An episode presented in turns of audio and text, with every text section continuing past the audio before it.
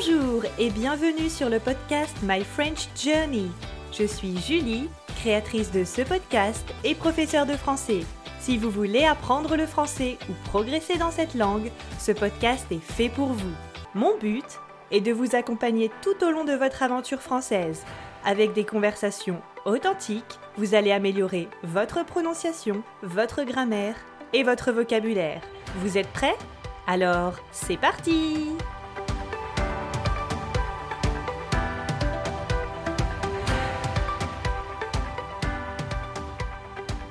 Bonjour et bienvenue pour l'épisode numéro 19 du podcast My French Journey. J'espère que tout le monde va bien aujourd'hui. C'est lundi matin et il fait froid. Il a vraiment fait mauvais ce week-end, beaucoup beaucoup de pluie. Ça fait maintenant un an que la pandémie a commencé et cette pandémie a changé beaucoup de choses. Si vous souhaitez apprendre le français, il est peut-être difficile maintenant d'aller dans une école de langue prendre un cours, ou vous devez probablement porter un masque, ou votre professeur porte peut-être un masque, et je pense que le masque rend la compréhension très difficile. Au moment où vous m'écoutez, votre pays est peut-être en confinement. Vous avez peut-être un couvre-feu, comme en France, vous travaillez peut-être à la maison. Enfin bref, la pandémie a beaucoup changé nos habitudes et il est parfois difficile de garder nos objectifs en tête, en particulier continuer à apprendre une langue. Aujourd'hui, je voulais donc vous donner 5 conseils pour progresser dans une langue et bien sûr pour progresser en français. Je pense que la majorité d'entre vous êtes là pour ça. Alors on commence avec le premier point. D'abord, le plus important, c'est de se fixer des objectifs précis. Étudier, c'est super. Mais si vous ne savez pas pourquoi, dans quel but, vous allez vite vous démotiver, perdre cette motivation. Selon votre objectif, il faudra plus ou moins travailler sur différentes compétences. Donc, mon premier conseil, posez-vous la question. Pourquoi est-ce que je souhaite apprendre le français? Peut-être que vous apprenez le français parce que votre chéri, votre femme ou votre mari est français et que vous avez besoin de parler français pour être capable de discuter avec sa famille. Peut-être que vous souhaitez venir étudier, travailler en France et que vous avez besoin de réussir le DELF, ou peut-être que pour vous, apprendre les langues est une passion. Voilà, donc en résumé, qu'est-ce qui vous pousse à vouloir parler français? Quand par exemple je demande à mes étudiants Pourquoi est-ce que tu veux apprendre le français et que certains me répondent Je veux parler couramment français. D'accord, c'est un objectif, mais ce n'est pas assez précis. Qu'est-ce que ça veut dire parler couramment? Être capable d'avoir des conversations du quotidien? Être capable de lire le journal? Pour chaque personne, parler couramment a un sens particulier je vous conseille de vraiment préciser votre objectif. Par exemple, être capable de comprendre un film de deux heures. Être capable d'écrire une lettre à un ami français. Voilà des objectifs précis. Si bien sûr vous souhaitez parler couramment français, c'est aussi possible. Dans ce cas, je vous conseille de suivre l'échelle européenne du CECRL, dont j'ai déjà parlé dans un autre épisode. Ce cadre a défini plusieurs niveaux, du niveau débutant A1, puis A2, intermédiaire B1 et B2, et enfin expert C1 et C2. Par exemple, je vous conseille donc de vous dire cette année, je veux atteindre le niveau A2 en français. Ensuite, demandez-vous combien de temps vous pouvez consacrer à votre apprentissage du français. Il faut entre 100 à 120 heures pour atteindre ce niveau. Mais bien sûr, ça dépend de votre motivation et du temps que vous aurez pour étudier. C'est sur ce point qu'un professeur de français pourra vous aider. Il pourra vous aider à définir vos objectifs et donc à mettre en place un plan d'action pour vous aider à atteindre ce but. Quand je fixe mes objectifs, j'utilise la méthode SMART. Selon la méthode SMART, votre objectif doit être spécifique, mesurable, atteignable, réaliste et temporel. Comme je l'ai dit, à la place de dire cette année, je vais progresser en français. Dites plutôt cette année, je vais atteindre le niveau B1 en français. C'est un objectif spécifique. Ensuite, votre objectif doit être mesurable. Par exemple, vous pouvez dire Cette année, je vais prendre deux heures de cours par semaine avec mon professeur en ligne. Ensuite, votre objectif doit être atteignable. Posez-vous les questions. Est-ce que j'ai le temps d'étudier le français? Est-ce que atteindre le niveau B2 alors que je suis A1 n'est pas trop ambitieux cette année? Se fixer des objectifs, c'est super. Mais le but n'est pas d'être stressé à cause de vos objectifs. L'apprentissage d'une langue doit être aussi une super expérience. En plus, si vous vous fixez des objectifs trop hauts, vous serez rapidement démotivé. Il vaut mieux se fixer un petit objectif, mais atteindre cet objectif. Vous serez très fier de vous et c'est aussi ce qui vous poussera à continuer. Par exemple, vous pouvez utiliser l'application Duolingo tous les jours. Ensuite, le R de SMART pour un objectif relevant en anglais, que je traduirai par pertinent en français. Un objectif pertinent. Par exemple, si votre objectif est de communiquer avec votre belle famille, il n'est peut-être pas capital dans un premier temps d'étudier le français écrit. Enfin, votre objectif doit être limité dans le temps. Encore une fois, si vous vous dites je veux atteindre le niveau B1, mais que vous ne vous fixez pas une durée précise, je pense que vous allez finir par vous démotiver. Voilà, donc on résume le premier conseil, on se fixe un objectif précis. N'hésitez pas à partager votre objectif précis sur le groupe Facebook My French Journey pour que je puisse vous encourager. Conseil numéro 2. Parlez, parlez, parlez. Exprimez-vous.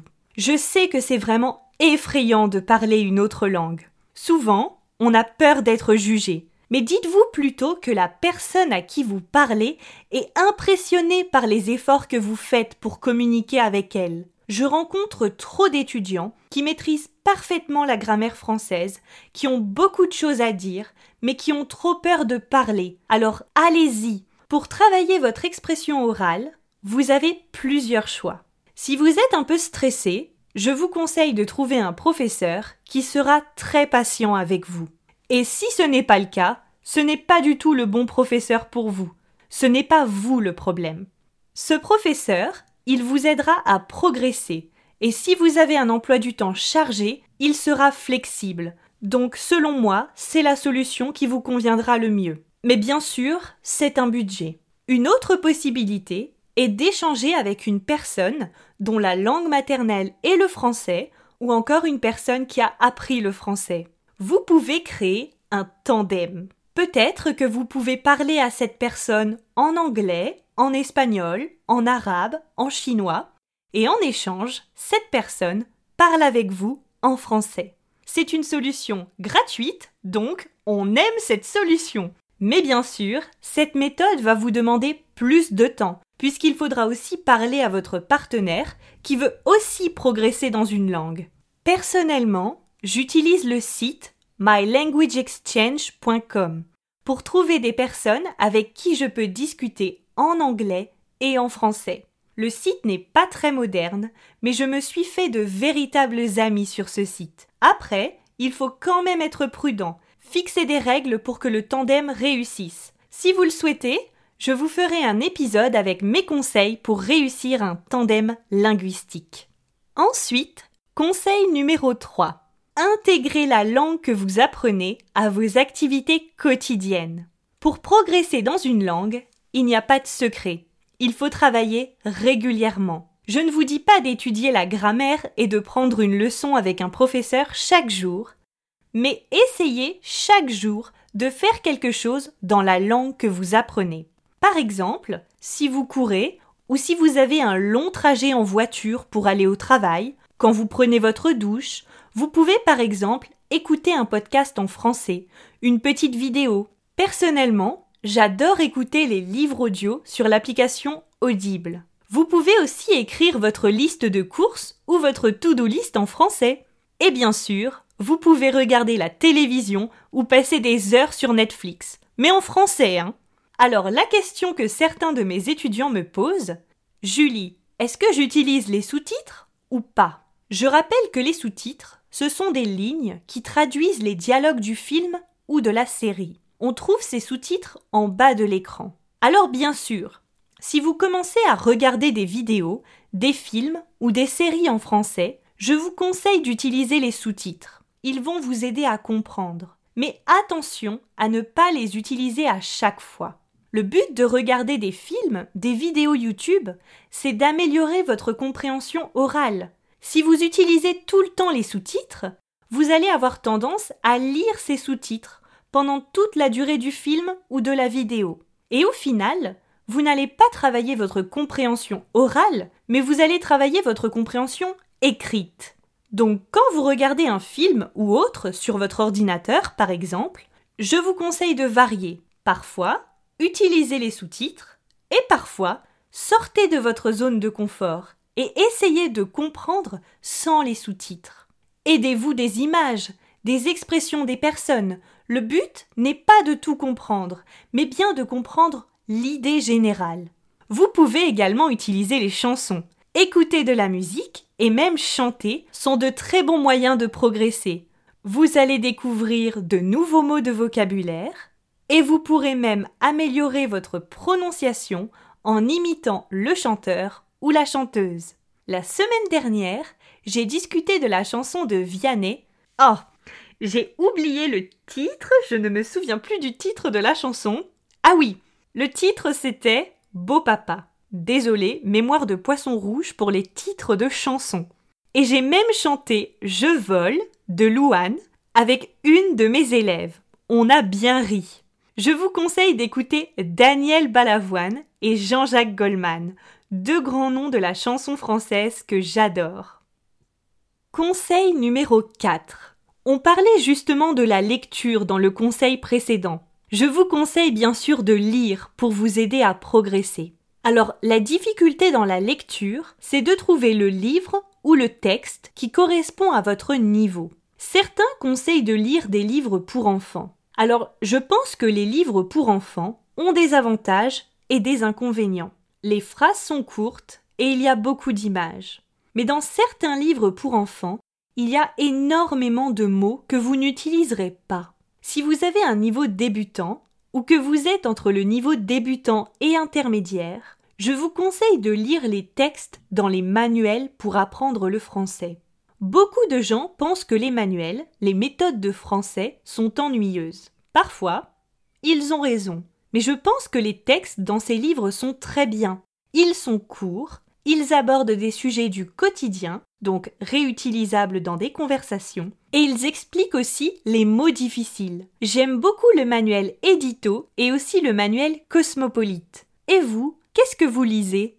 Enfin, dernier conseil, cinquième conseil. Il est tout aussi important. Apprenez avec des supports et des sujets qui vous intéressent. Vous n'aimez pas Duolingo? Ce n'est pas grave. Trouvez autre chose. Vous ne voulez pas parler du Covid? Vous préférez parler du jardinage, de la musique, de la cuisine, des voyages? Alors allez-y Apprendre une langue est une expérience unique.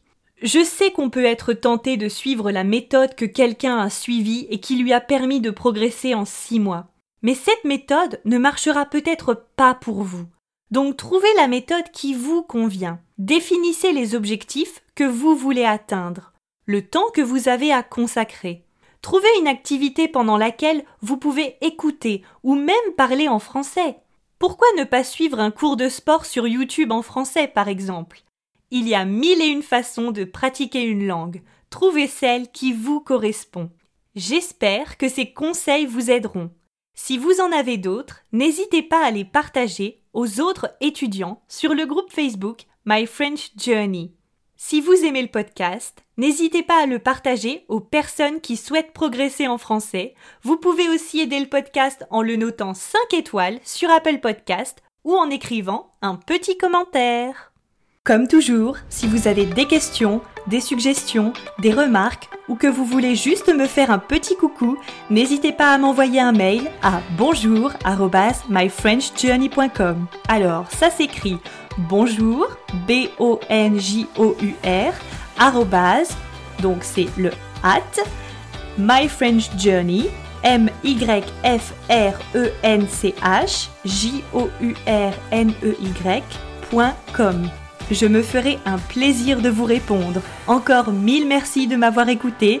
Prenez soin de vous. Je vous dis à la semaine prochaine. À très vite. Salut